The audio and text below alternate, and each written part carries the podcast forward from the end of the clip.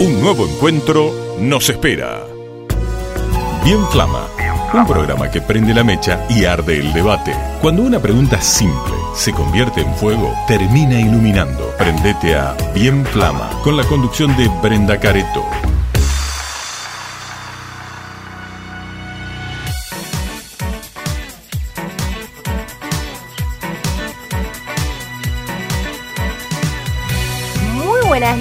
A todos y a todas. ¿Cómo andan? Arrancamos con un nuevo programa de Bien Flama. Yo soy Brenda Carito. Los voy a estar acompañando hasta las 9 de la noche, como todos los días. Repetimos este mismo programa a las 12. Eh, te cuento, a mí me gustó eh, encontrar un texto hoy que escribí hace muchos años, que me gustaría leérselos, ¿no? Y, y es una de las razones por las que comencé a hacer Bien Flama.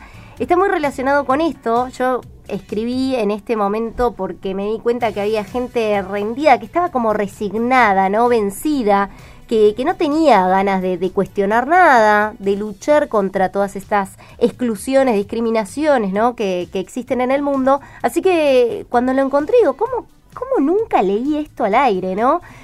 Lo escribí yo. El mundo está enfermo, pero tené cuidado, porque si te das cuenta te van a decir que el enfermo sos vos, que estás loco por cuestionarlo. Ni hablar si querés cambiarlo, que es ridículo, que es utópico, que corres peligro, que es una pérdida de tiempo y energía, y que cuando seas grande vas a entender por qué te lo digo. No es casual que los mayores sean los vencidos y que los jóvenes los que pueden ver lo que algunos ya no ven. Entre ellos no hay años, hay medios de comunicación, hay comunicadores, hay empresas, hay publicidades, hay películas, hay canciones, hay videoclips, hay libros, hay redes sociales, hay frases, hay, hay repetidores seriales, hay virus, hay lugares de encierro, hay miedos, hay vacíos, hay comodidad. Hay carteles que dicen Keep moving, time is money, seguí moviéndote, el tiempo es dinero. Hay 12 horas de trabajo, hay mucho tráfico, hay poco tiempo, hay agotamiento para pensar, hay preocupaciones, hay muchas preocupaciones más grandes como no llegar a fin de mes.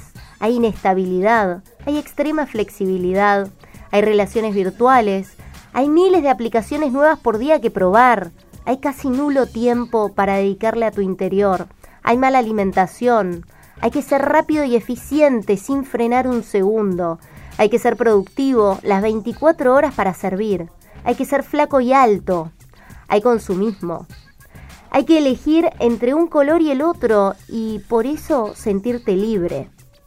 Hay que elegir entre, digo, permitir que creer, ¿no? Hay que permitir que creer que esas necesidades que te crearon son reales, porque si no, te quedas afuera. Hay que viajar para comprar, hay que creer que la felicidad es momentánea y que obvio solo me la puede dar un producto recién comprado, un rato o cualquier otra circunstancia mundana. Eso se llama éxtasis, amigos, y de nuevo hay un vacío difícil de entender. Y lo más triste, hay que ser percibido para existir. Y sí, hay peor ciego que el que no quiere ver, y el peor es el que alguna vez vio y por miedo se volvió a cegar, cobarde e ignorante. Eso hicieron de vos, y así te quieren. Pero fuiste un buen ciudadano. Felicitaciones. El premio en la próxima vida. ¡Tremendo! Arre que ella se celebraba su propio texto. Muy bueno, Bren. Gracias, gracias, muchas gracias. Bueno, eh, este texto lo escribo justamente para, para entender ¿no? qué pasaba con algunos adultos mayores que ya están resignados, que dicen, ay, esto no va a cambiar, listo, ya está, dejemos de cuestionarlo. No, acá en Bien Flama todos los días a las 8 de la noche vamos a cuestionar por qué hacemos lo que hacemos, por qué nos pasa lo que nos pasa. Eh, y si quieres ser parte de este programa, lo puedes hacer al 2234-985-985, 2234-985-985. Hoy la pregunta disparadoras es, ¿por qué queremos esconder las canas? ¿Escuchaste? Las canas. Eh, uno de los símbolos más representativos de la vejez, ¿no? Cuando nos empiezan a salir, yo por ejemplo, les cuento algo, me las arranco, me las estoy arrancando, tengo una, dos, tres, cuatro así separaditas, que cuando crecen me asusta porque me las veo tal vez eh, en la planchita cuando me abro el pelo digo, ay no, por favor, ya, ¿qué pasó? Bueno, hay una negación absoluta y digo, ¿por qué es tabú? ¿Y por qué es más tabú entre las mujeres que en los hombres?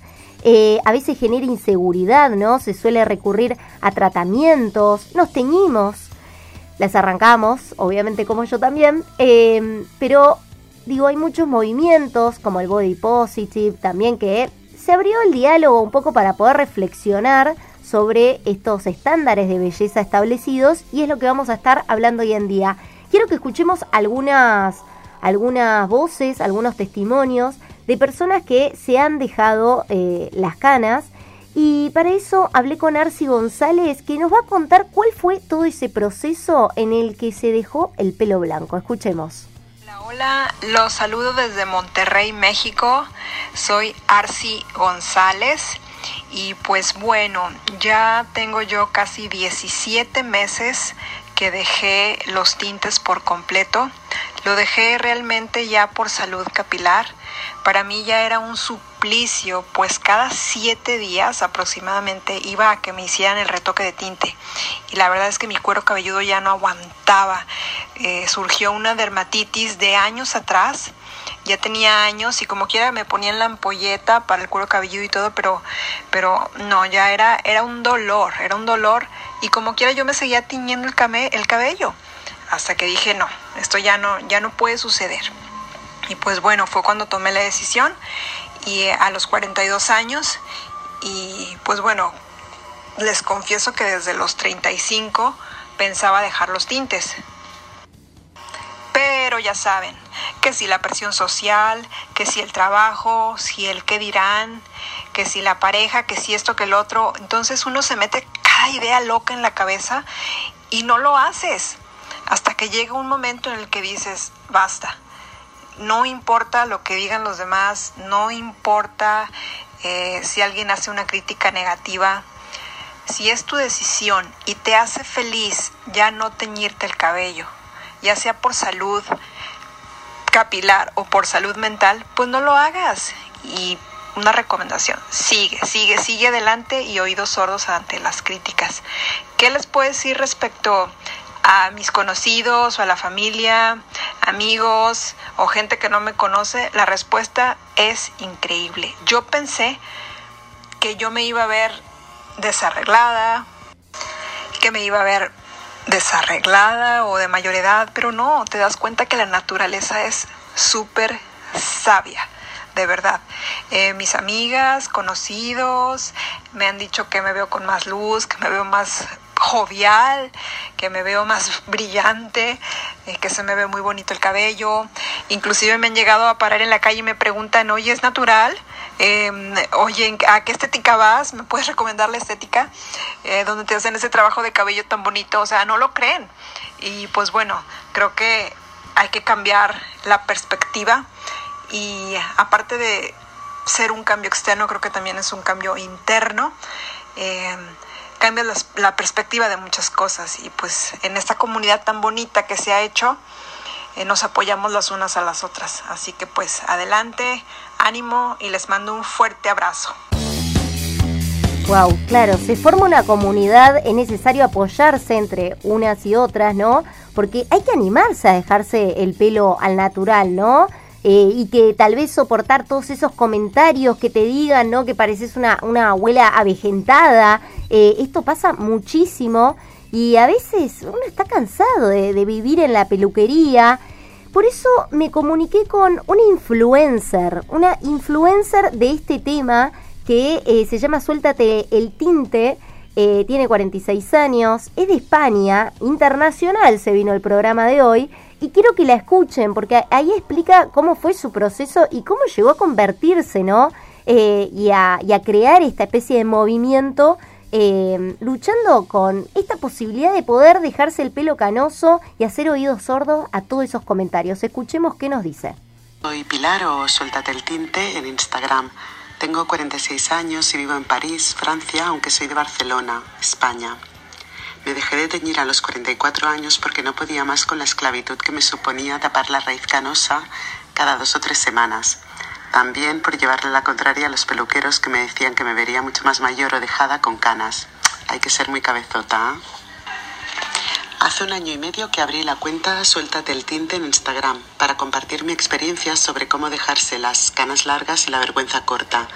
De ahí hacer entrevistas a otras mujeres canosas todos los viernes a la Silver O'Clock es nada. Muchas mujeres me dicen que esta cuenta les ayuda mucho. Lo que no saben es todo lo que me ha ayudado todo esto a mí.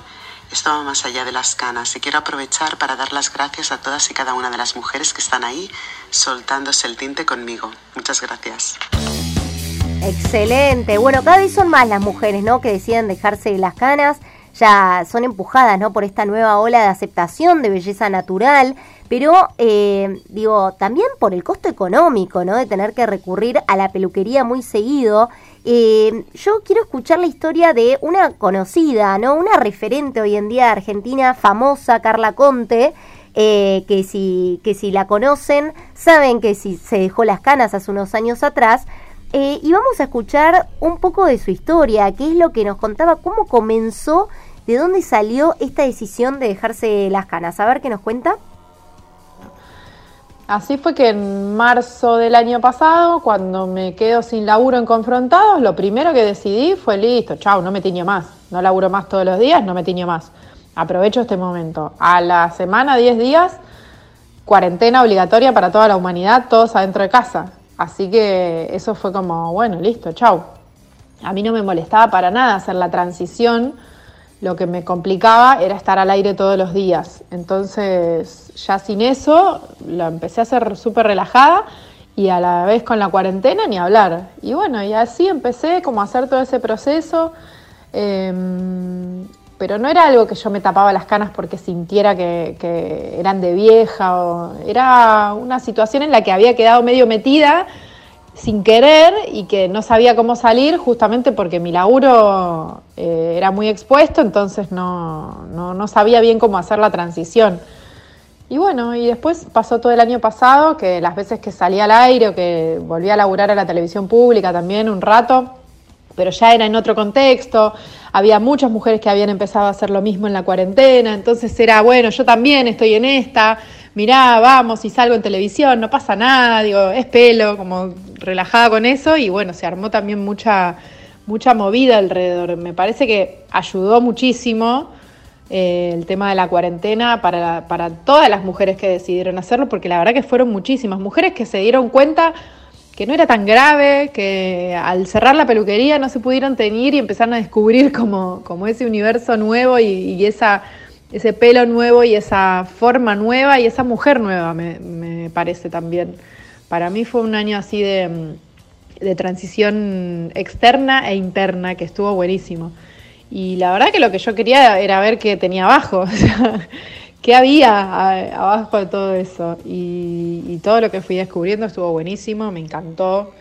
Eh, la verdad que me encanta, me, me parece más allá de que me gustaría tener el pelo más largo, o como otras cosas que tienen que ver con, con, el corte, pero el, mis canas me parecen bellas, hermosísimas, totalmente hermosas. Qué lindo, qué lindo escuchar eso. Muchísimas gracias a Carla Conte que se tomó el tiempo de, de brindarnos su testimonio. Eh, y tenemos muchos más, pero quiero presentar ya a Natalia Borgoglio y también a María Laura Pampín, que bueno, ellas son las creadores, ¿no? Las creadoras de Si Son Canas, una cuenta también, un que se ha creado este movimiento, ahora nos va a contar bien de qué se trata, pero las quiero saludar. Buenas noches, chicas, ¿cómo andan? Hola, buenas noches. Bueno, ¿cómo estás? Cuéntenos ustedes de qué se trata Si Son Canas, de, de, de qué estamos hablando. ¿Cómo lo describiríamos? Es un encuentro virtual entre canosas, una comunidad eh, muy linda que se armó el año pasado y que nos encuentra a todas las, mujeres que empezamos a transicionar hacia dejarnos las canas y que nos acompañamos y nos apoyamos sobre todas las cosas. Ahora, vamos a arrancar de cero, de cero de cero, justamente con esta pregunta disparadora de por qué queremos esconder las canas, qué es lo que tanto nos avergüenza, qué es lo que, lo que tratamos de ocultar ahí, con qué lo relacionamos. Bueno, eh, hay un montón de, prejuicios, de mitos, de, creencias que tenemos con las canas, o que nosotras en este caso teníamos, pero bueno, como sociedad tenemos. El primero es uno que vos mencionaste cuando arrancaste el, programa, que las canas tienen que ver con la vejez. Yo te cuento que a mí la primera me salió a los 15. Ah, Entonces, eh, lo de la vejez, por supuesto que hoy que tengo 40, tengo muchísimas más y tiene que ver también con los años, pero no, no es exclusivamente con la edad. Conocemos, de hecho, gracias a esta comunidad, por supuesto, chicas de veintipico que tienen el pelo bastante blanco. Entonces, digamos, no siempre es de la edad. Es uno de los factores, pero no es el único. Está buenísimo lo que decís, eh, Laura, perdón. Estaba en el colegio y me vi una cana. Me acuerdo muy bien de vérmela en el baño y dije, no, chau. O sea, tengo también, tendría menos, 14 años. Estaba en primario, así que mucho menos eh, nada, 10 años, 2, 11, y ya me encontré la primera cana. Eh, después, digo, no, no se siguieron multiplicando, pero está buenísimo lo que decís. Continuemos. ¿Qué De hecho, hay, hay bebés que nacen con canas. Ah, mira. ¿No? También hay, hay como mechones, eh, hay gente que nace con mechones o eh, ay, ahora no me sale cómo se llama la afección de la piel que tiene distinto color. Eh, eh, em, vitiligo. vitiligo. Si tenés vitiligo, según donde lo tengas, puedes tener también algún mechón blanco, puedes tener blanco, qué sé yo, las pestañas, las cejas, digamos, no siempre tiene que ver con edad. Por supuesto que la mayoría de la gente sí con la edad va teniendo más canas, por eso lo solemos relacionar por ese lado. Pero digamos, no es lo único. Eh, y los prejuicios que otros prejuicios que tenemos con las canas es que nos vamos a ver descuidadas, ¿no? Eso es, me voy a ver descuidada, me voy a ver desarreglada, va a parecer que me abandoné. Y nosotras lo que decimos es, yo puedo estar teñida de ayer y estar descuidada, estar deprimida, o puedo tener las canas y estar feliz. O sea, no tiene nada que ver una cosa con la otra. Como que son prejuicios que sí tenemos todos como sociedad, pero si lo pensás es un color de pelo, que no te está indicando nada. Totalmente, no, nada. Em, es verdad, a ver, hay muchísimas situaciones, ¿no? Que nos llevan a, tener canas, acá usted tipo el, tabaquismo puede ser uno, abuso de secador, plancha de pelo, eh, situaciones de estrés, una alimentación deficitaria, son muchísimos, ¿no? Más allá de la vejez. Em, y entonces ustedes, ¿cuándo fue ese día que dijeron, basta, hasta acá llegué, este fue mi límite? Eh, bueno, en mi caso lo, venía pensando hacía muchos años, siete de hecho, eh, y siempre había dicho, bueno, a los 50 me dejo, me dejo las canas. Estaba por cumplir 40 y dije, no sé si aguanto 10 años más teniéndome a este ritmo, porque los últimos 10 años me tenía cada 10, 15 días. Entonces dije, bueno, este es, ¿por qué esperar 10 años? Este es el, mejor momento para hacerlo. Y la verdad es que veía tantos, tantas mujeres, sobre todo de afuera, que lo habían podido hacer y que estaban felices y que se las veía divinas. Y yo dije, bueno, la única manera de saber si, si me lo puedo bancar es eh, arrancando. Y, ahí hace dos años y pico ya arranqué. Natalia, ¿cuánto dinero llevas ahorrado en estos dos años que te dejaste de teñir? Bueno, el otro día dije que, que cuando me dejé las canas, eh, yo gastaba aproximadamente 30 mil pesos al año en solamente en peluquería. Sí. Pero bueno, eso, no sé, dos años de inflación y todo eso, yo creo que debe ser mucho más hoy en día. Así que no tengo, no tengo exactamente el cálculo, pero lo que más ahorro es tiempo para dedicar a otras cosas que disfruto mucho más. Bien. Como puede ser cuidarme la piel o hacer alguna actividad que, que me guste, porque la verdad es que el tiempo que me llevaba, no solo peluquería, peluquería en tres horas, y después el tiempo que a veces estaba en mi casa para hacerme algún retoque porque tenía un evento rápido eh, eh, eso, sobre todo el, ahorro de tiempo y de energía, es impresionante. Qué buen ejemplo que das, ¿no? Porque hay muchos rituales femeninos detrás, digo, de esta belleza, el paradigma que, que tenemos que llevar a cabo para no ser excluidas prácticamente, que se nos impone, donde antes, bueno, eran otras las circunstancias, simplemente estábamos ahí para acompañar al hombre, hoy eso cambió, necesitamos nuestro tiempo, nuestro espacio, nuestra y hay una serie de rituales que yo digo, ay Dios, lo que se me va el tiempo acá en el maquillaje. Cuando camino con tacos, digo, ¿qué hago arriba de estos dos zancos que no tienen sentido alguno,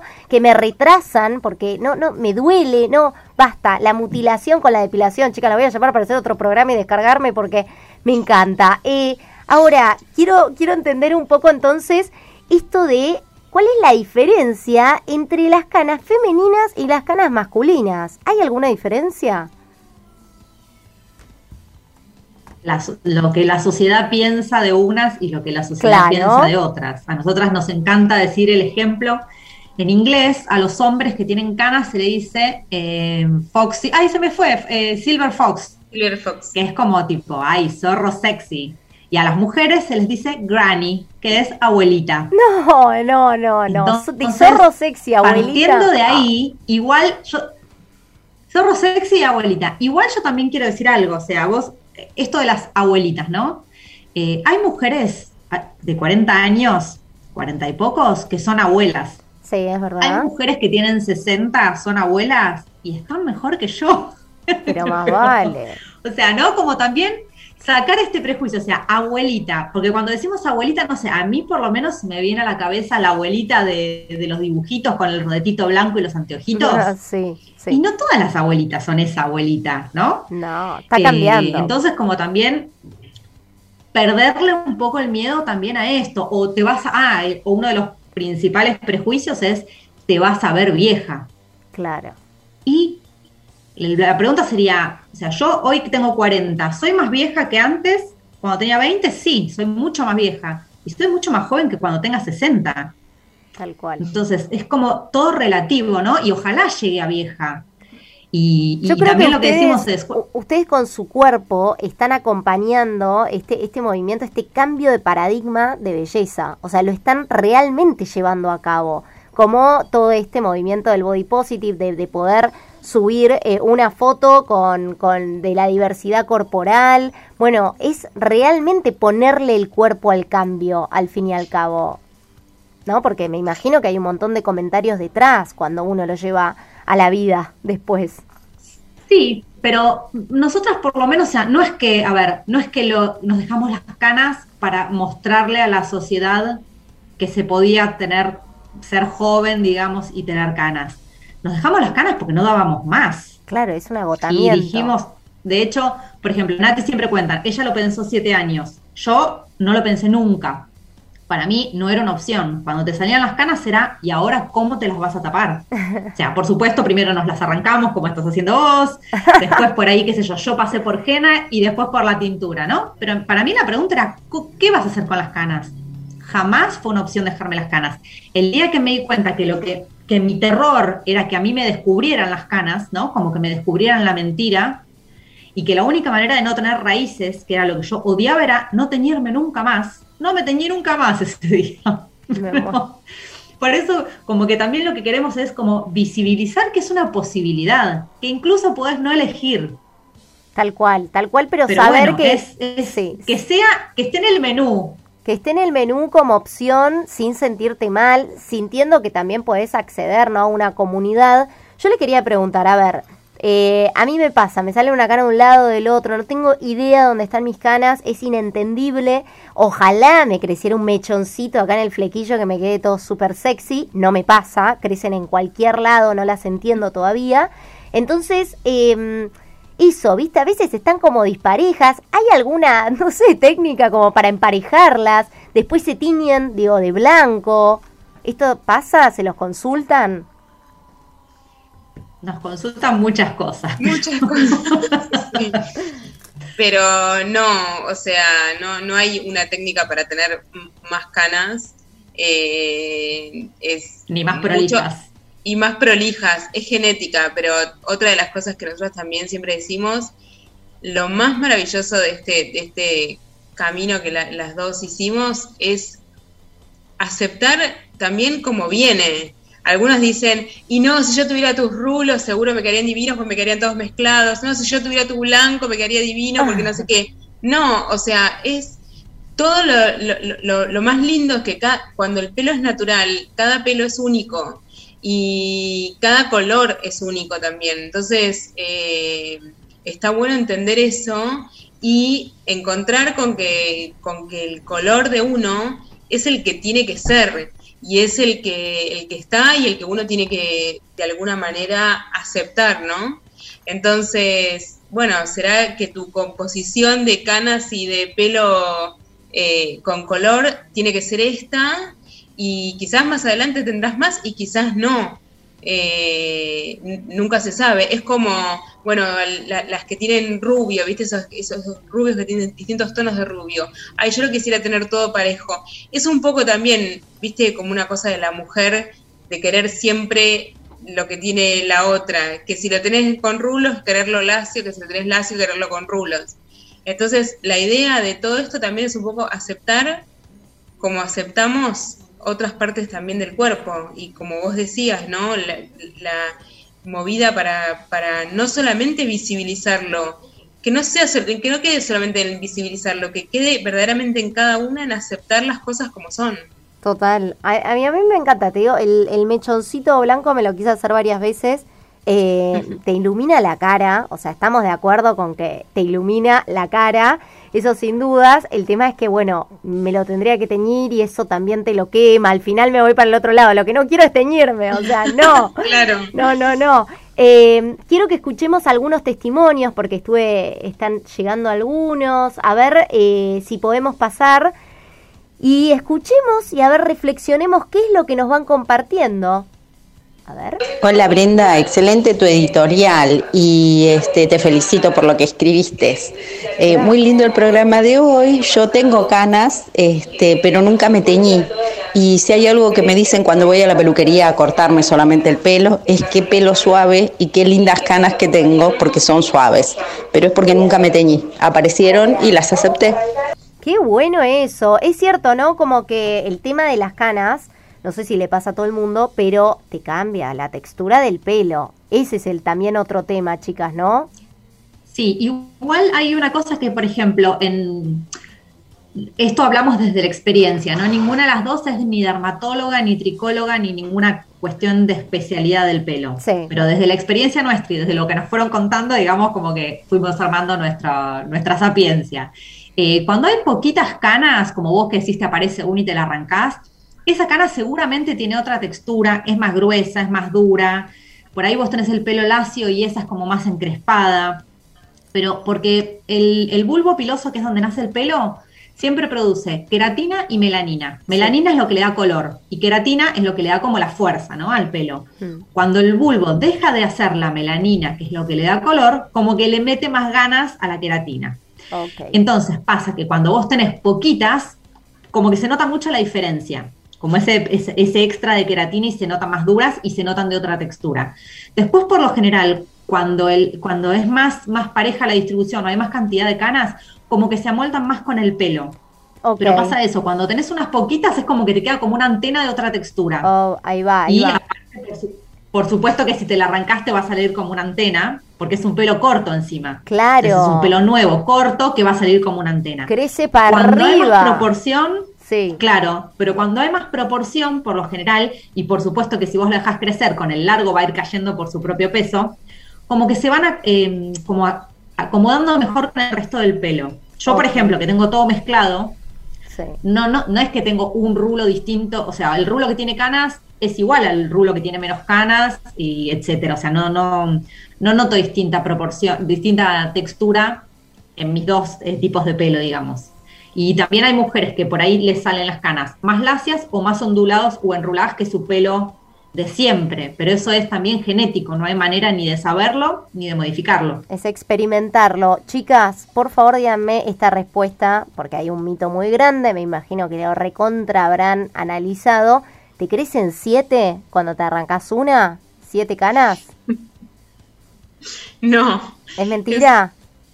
Mirá, si fuera así los pelados, tendrían una cana, se la arrancarían y multiplicarían en la cabeza. ¡Ay, qué no habría pelados. me encantó, me encantó. Voy a responder eso cuando se vuelva a nombrar el mito. Listo, chequeadísimo por los pelados. Escuchamos otro, otro testimonio, a ver. Chequeado por los pelados. En mi caso, mis canas empezaron a salir alrededor de los 40, este, después ya a los 43 empecé a agregarme unos tonalizadores este, importados, pero bueno, de- después este, tenía manchas de colores y todas esas cosas y bueno, asumí que tenía que aceptar mi realidad, que era tener el pelo canoso. Y a partir de ahí, bueno, ya me acostumbré, no es algo que obviamente me agrade, este, pero bueno, la edad viene y, y eso es parte de ello. Bien, ahí lo escuchábamos, bueno, eh, referentes George Clooney, Richard Gere, y de mujeres, ¿qué referentes tenemos así? Aparte de Carla Conte, digo, a nivel nacional, pero hay una... ¿Tenemos algunas más referentes internacionales? Bueno, ahora había salido Sarah Jessica Parker, Ah, que se estaba dejando las canas, que no sé bien si es para una película o, o la película de o la serie de Sex and the City, pero se estaba dejando las canas. Después Andy McDowell, que salió hace poco. En Cannes. Eh, y Megan, ayúdame ahí. Sí, hay un montón en realidad. Montón. Eh, Jamie Lee Curtis, eh, Meryl Streep. ay, Meryl Meryl Streep, Streep. sí. Hay, hay un montón, en realidad ahora hay un montón. Acá también, eh, en Argentina también está Cecilia Dopaso. Ay, A cierto. nosotras nos fascina cómo le queda a Cecilia Dopaso su pelo blanco. Sí, también ha estado, ha estado contando su experiencia también en varios programas. Vamos a escuchar un testimonio más, a ver, el eh, de Viviana que llegó. A ver. Hola, buenas noches. Eh, mi nombre es Viviana. Eh, tengo 57 años y me tiño desde los 39. La verdad para mí las canas son un tema, un gran tema, porque ahora me tengo que teñir cada 15 días y la verdad las canas no me gustan, eh, pero mm, si tuviera en este momento 39 años en esta época, no me teñiría. Em, porque creo que me sentiría libre. Y tiene que ver con el feminismo también que se vive hoy en día, porque en, en mi época una mujer que no se teñía parecía una mujer abandonada, que se abandonaba, así que, o dejada. Así que bueno, eh, me gustaría poder ser como muchas mujeres que no se tiñen, pero eh, yo no puedo. Me adapto muchísimo a los cambios, pero puntualmente a este no. Bueno, que tengan una buena noche. Gracias. Gracias. Bueno, ahí la escuchaban, chicas. Eh, es tremendo, esto pasa mucho, ¿no? Esa contradicción de, ay, sí, tal vez si hubiese nacido antes con este feminismo que me acompaña, pero ahora ya no puedo. ¿No? Como Sí, a, a nosotras nos sorprende mucho eso, o sea, yo, de hecho, cuando yo me dejé las canas, insisto, yo no me las dejé porque dije, qué maravilloso, qué lindo que quedan. Me las dejé porque estaba harta, porque tenía una sombra en la cartera para retocarme siempre que yo me acababa el pelo, retocaba algún brillo de cana porque siempre Wow. había alguno, me tenía cada 15 días y tenía una obsesión, o sea, no, no me podía relajar. Me di cuenta que obviamente eso no era sano. Entonces yo me las dejé las canas porque dije, me, lo, me las voy a bancar porque no me banco más la tintura. Después terminó siendo que me encantó mi pelo, que, me, que, que nos pareció que estaba buenísimo compartirlo, que aparte nos conocimos entre nosotras, conocimos un montón de gente y digamos, nos trajo un montón de cosas lindas las canas. Pero no la dejamos porque las amábamos. Claro. Y lo que nos sorprende es esto, las mujeres que te dicen, yo me encantaría, pero yo no puedo, ya no puedo porque, ya no puedo porque estoy grande, vos podés porque sos jovencita, después otros, en realidad las que son jovencitas te dicen, yo no puedo porque soy demasiado joven, me dicen, no puedes tener esas canas a los 20. Entonces siempre encontramos una excusa para no animarnos, Tal cual. ¿no? Y en realidad yo digo, es más lógico que una señora de 60 años tenga canas que que Sasa que tiene 40 tenga el pelo blanco. Bueno, quienes estén, Pero escu- bueno, sí, eh. quienes estén escuchando y tengan ganas de hacerlo, a llevarlo a cabo, por favor, eh, que brille esa seguridad, ¿no? A llevarlas con la seguridad que también van a hacer de, nuestro interior, de poder hacerlo con confianza, porque tampoco da esto de hacerlo de manera forzada, que, que es lo que escuchamos en muchas historias, ¿no? eh, estamos recomendando y contándoles que existe otra opción, que la pueden llevar a cabo y que hay, que, hay comunidades de mujeres que se están acompañando entre sí. Eh, las chicas tienen un Instagram, sí, son canas, así que las pueden seguir a ellas, Natalia Borgoglio y Laura, María Laura Pampin. Les agradezco un montón, chicas. Gracias a vos. Un placer. Un placer enorme. Y, ya volverán, ¿eh? Pues yo siento que nos quedamos sin tiempo, hay 200 testimonios. O sea, ya van a volver. cuando quieran, cuando quieran. Vale. Gracias, ¿eh? eh bueno, hasta acá llegamos eh, con este tema. Vamos a, ir con la columna de protagonistas del cambio, como todos los miércoles. Pero antes les quiero contar que si todavía no se vacunaron, no se me vacunaron para la, contra la vacuna de la gripe, ¿no? Lo pueden hacer en Farmacia Colón. Ahí directamente pueden sacar su turno por WhatsApp al 223-565-9008. Están de 8 a 20 todos los días y ellos dan en Farmacia Colón la vacuna tetravalente que tiene, ataca las cuatro cepas del virus de la gripe de 2021, 2A y 2B. Eh, no se lo pierdan. Y ya estoy por llamar a Taxi Puerto, sí, mi solución para viajar más rápido y segura. Eh, lo voy a pedir por WhatsApp al 223-455-7000. Viajen seguros, por favor, y rapidito, que aparece en un minuto. Ayer, ay, lo hice esperar tanto el primer día que pido el taxi, ya lo hice esperar. Pobrecito, bueno, nunca más, no, ahora voy a estar atenta. Eh, vamos a un pequeño corte, pequeñito, y ya volvemos.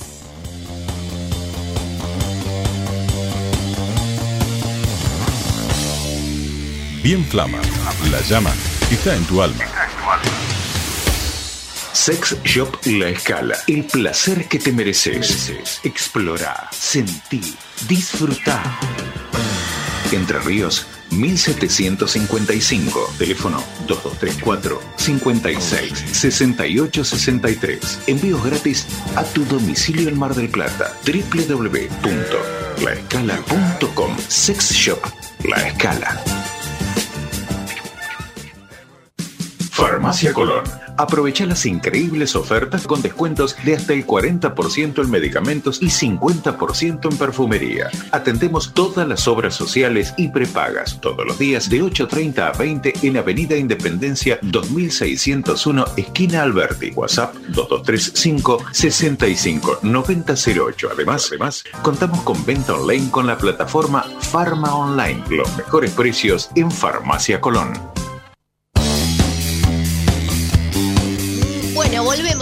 Con Bien Flama, con esta columna, protagonistas del cambio, aprender a reducir tu huella, que la llevan adelante las chicas Débora Sapsay y Mayra Puyana. Muy buenas noches, ¿cómo andan chicas?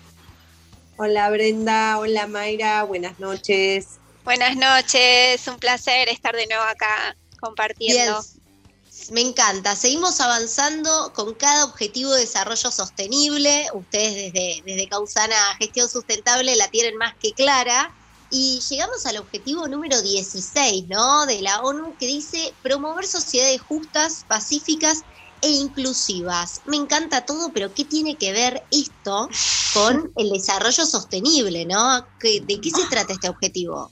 Uy, tiene muchísimo que ver, Brenda. En realidad no podemos pensar en ser eh, sostenibles si estamos viviendo en inseguridad, en conflictos, y tenemos instituciones débiles, y las personas no tienen acceso a la justicia, si no se respetan los derechos humanos. Pensemos que muchos de, los conflictos bélicos se dan por justamente personas que tienen diferentes eh, nacionalidades o diferentes cultos o muchas veces diferentes, no sé, orientaciones sexuales. Hay un montón de casos de, violencia que tiene que ver con no respetar eh, al otro, ¿no? Esto de, lo que proponen los ODS, de poder tener eh, países inclusivos, en donde en realidad todos tengamos derechos, la misma, eh, las mismas posibilidades y el mismo acceso a las instituciones y a la justicia, tiene que comenzar con respetar las desigualdades, ¿no? las personas que, somos diferentes. Bien, ¿tenemos algunas cifras como para poder entender dónde estamos eh, parados y paradas en este momento actualmente?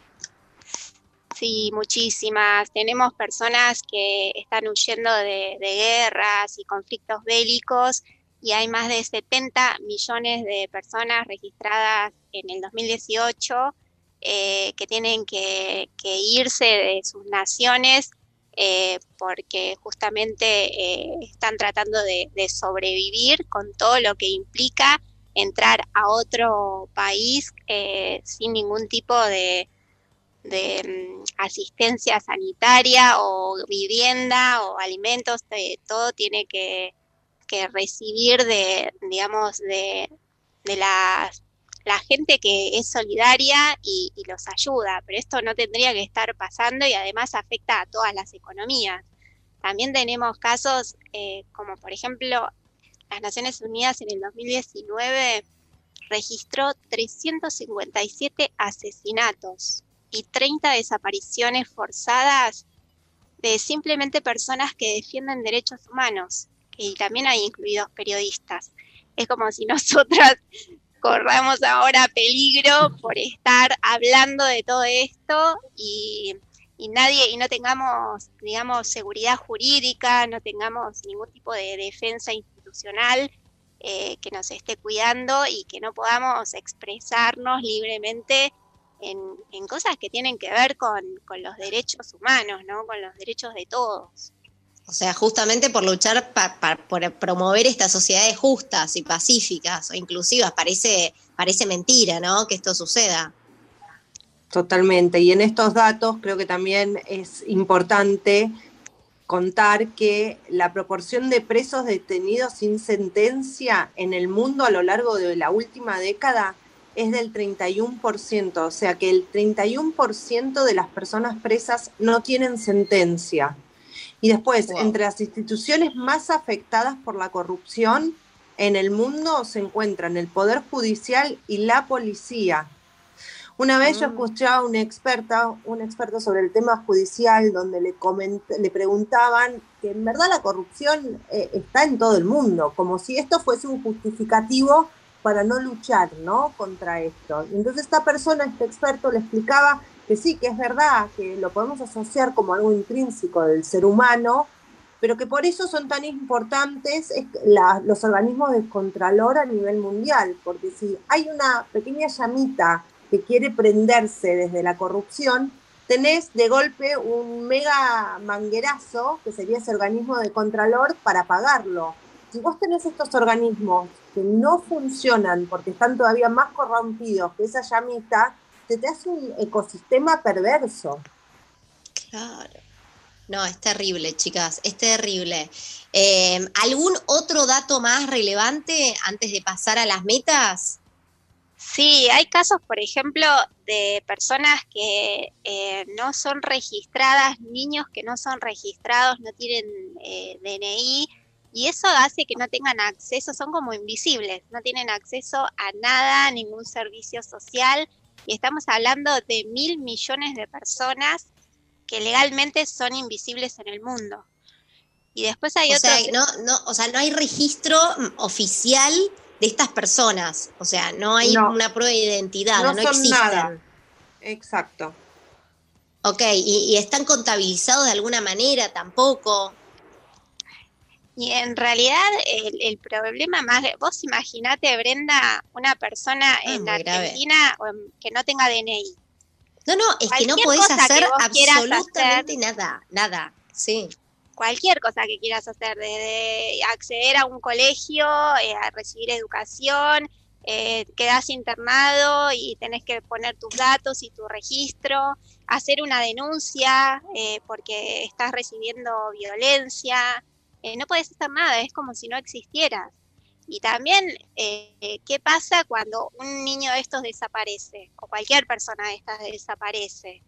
Eh, detrás de todo lo que tiene que ver con, la corrupción, el soborno y, las instituciones que no son sólidas, hay atrás también un montón de actividades ilícitas y que generan también violencia de distintos tipos, la trata de personas, eh, supongo que debe ser mucho más sencillo eh, incluir dentro de una red así a personas invisibles legalmente en donde nadie sabe ni quién es, cuál es su identidad, o cómo se llama, dónde, dónde está registrada esa persona.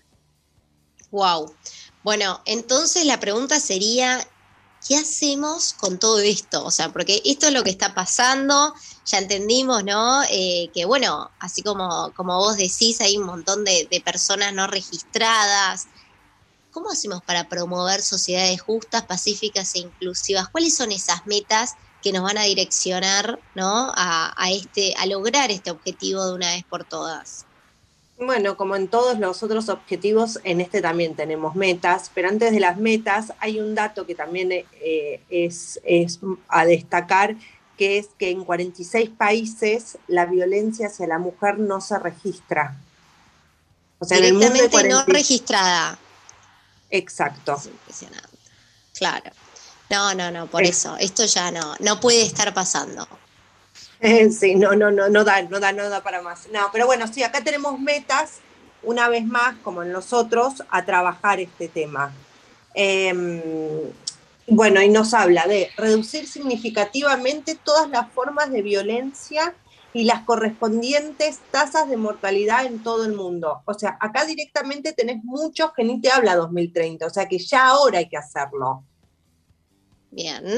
Excelente. Poner fin al maltrato, la explotación, la trata y todas las formas de violencia y tortura contra los niños. Promover ayer, hicimos, ayer hicimos ese eh, programa especial sobre la trata, justamente, eh, que, bueno, que tal vez es un tema del que pocas veces se habla, se ve mucho en películas, parece que queda en la ficción y esto está pasando y es un negocio enorme a nivel mundial. Enorme, enorme. Y a ver, justamente como comentaba Mayra, en los datos de cantidad de niños, que es enorme el porcentaje, que, es un 46, en, en, una parte de África es un 46%, em, esto mismo, o sea, esto no está registrado, eh, promueve enormemente la cantidad de, la trata. Y acá mismo en la Argentina, al no haber personas registradas, hay un montón de personas que han desaparecido y que no lo sabemos. Terrible, terrible. Sí. Promover el Estado de Derecho en los planos nacionales e internacionales y garantizar la igualdad de acceso a la justicia para todos. De aquí a 2030, reducir significativamente las corrientes financieras y de armas ilícitas, fortalecer la recuperación y devolución de los activos robados y luchar contra todas las formas de delincuencia organizadas esto del tema de los activos robados, vos sabés que en Europa ya hay países que se están debatiendo qué hacer con estos robos de la época de las colonias, que hoy por hoy son grandes museos de, de, civilizaciones africanas o civilizaciones egipcias, se están planteando devolver estos, estos, esta cantidad de cosas que han sido robadas en la época de la colonia. O sea que tiene que ver con esta meta reducir considerablemente la corrupción y el soborno en todas sus formas. Crear a todos qué lindo sería, qué lindo sería, ¿no? Ahora arranca justamente con esto, con los valores. No me imagino otra manera, porque quien hoy quiera entrar en la política es algo que te lo advierten, ¿no? Como, ojo, hay mucha corrupción, eh, más que para valientes es esto, ¿no? Pareciera que hay que ser un poco hasta psicópata para, para entrar en la política y da miedo porque te lo anticipan, te lo dicen, eh, la gente que entra con buenos valores sale, al, sale muy rápidamente. Em, hay manera o se corrompe. O se corrompe, peor. Sí, desde el mercado. Desde el mercado, tal cual. Nosotras somos una convencida que el cambio viene desde ahí. Exacto. Ya vamos a hablar cuando terminemos, cuando terminemos con los ODS, me parece que está buenísimo para hablar eso. Dale, por favor. ¿Qué más? Pero viene, vamos a ver cuando lo vamos a ir hablando, es un cambio de paradigma. Es un cambio de paradigma que tiene que ver con una construcción de hace siglos. Pero sí, hay, se puede, se puede, se puede ir cambiando, claro que sí. Pero bueno, ya lo vamos a, como dijo muy bien Mayra, ya lo vamos a ir eh, tocando. Crear a todos los niveles instituciones eficaces y transparentes que rindan cuentas.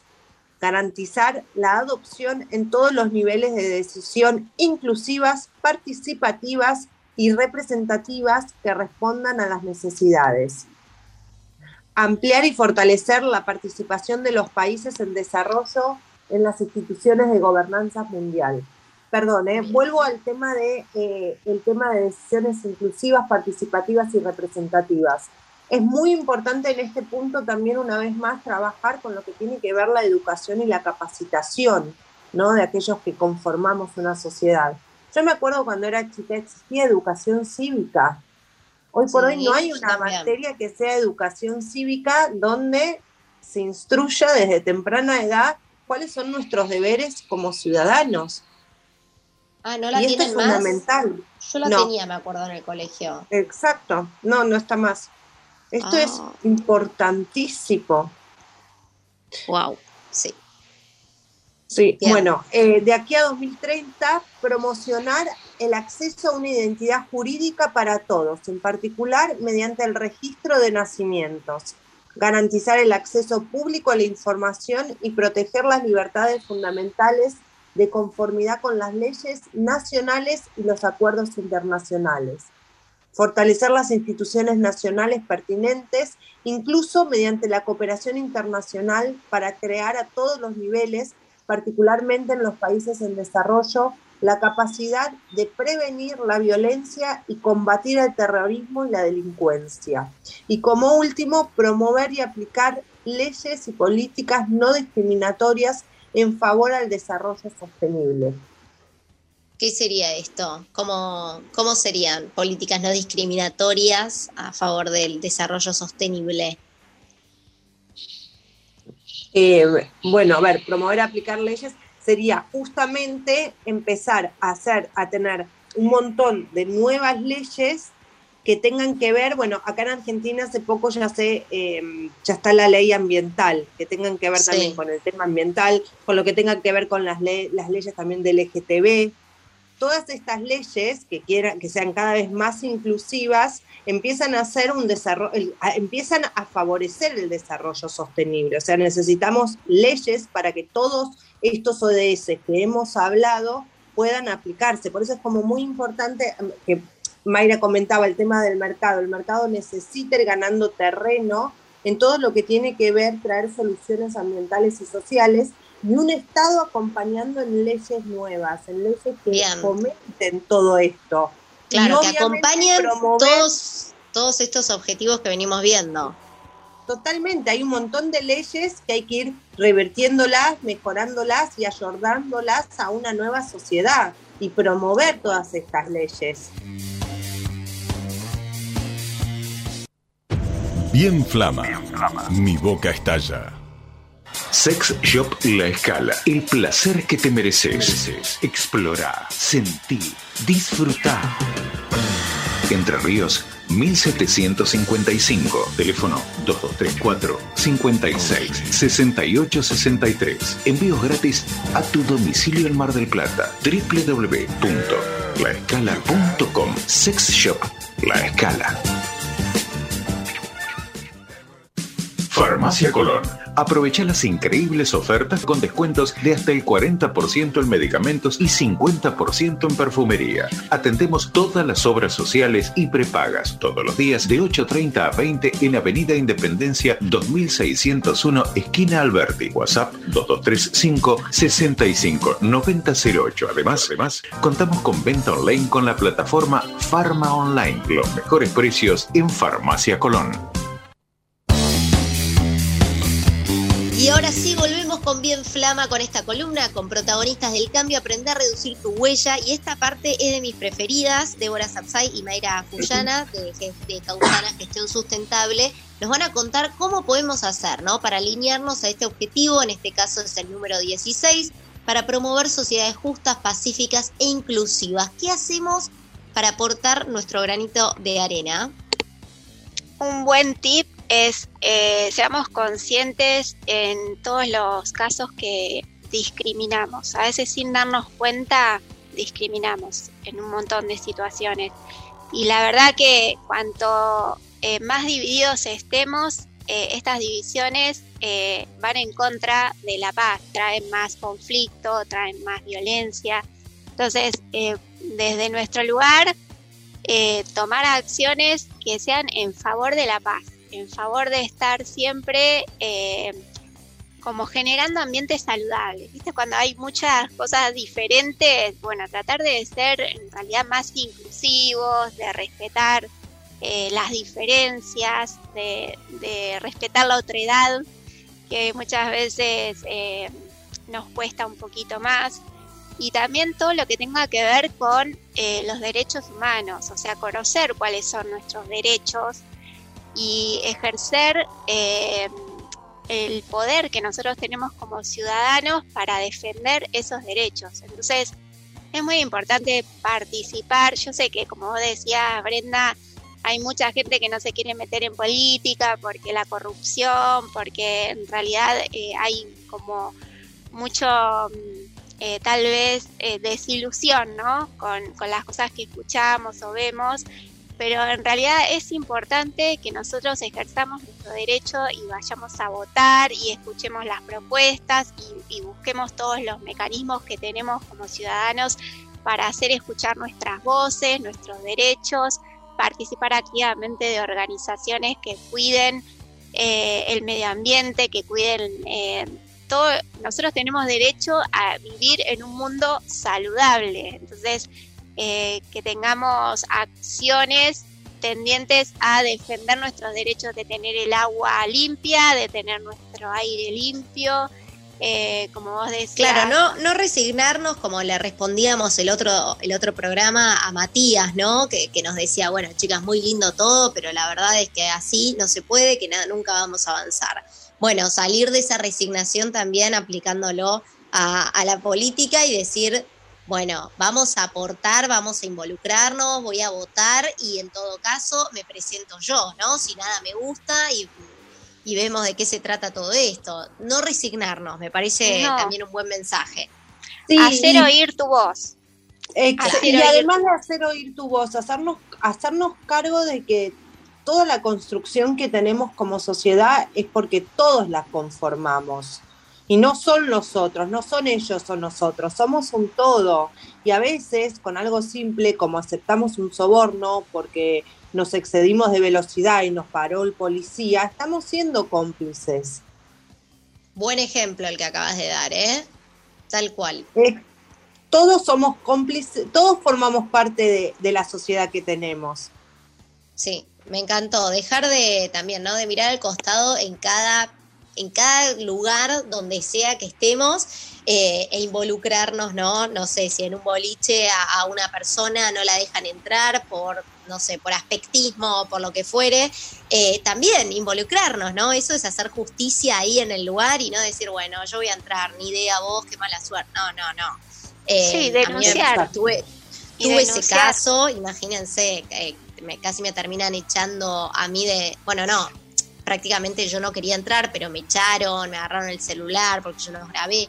Ay, chicas, la justicia a veces es muy conflictiva. Vino obviamente el policía, también estaba, obviamente, era cómplice de todo esto. Imagínense lo que le pagaría al boliche. Em, y obviamente es desgastante, es mucha energía, a una la miran como loca, ¿viste? Como diciendo, bueno, flaca, las reglas son estas. No, no, ¿cómo que son estas las reglas? Se llama aspectismo, no se llama eh, no, digamos, no, no se llama eh, lo que dicen muchos, esto del derecho de admisión no tiene nada que ver con la discriminación, así que que nos quede claro y que bueno, vamos a aportar nuestro granito de arena con la energía que tengamos y que nos quede. Gracias chicas, una vez más por, por concientizarnos semana a semana. Gracias. Gracias Brenda. Un gusto Brenda, gracias a vos. Débora Sapsay y Mayra Fullana de Causana Gestión Sustentable pasaron por aquí para contarnos el objetivo número 16 de eh, los Objetivos de Desarrollo Sostenible de la ONU. Chicas, bueno, ahora sí, ya no me despido porque nos quedamos sin tiempo. Eh, nos reencontramos nosotros mañana jueves a las 20 horas como todos los días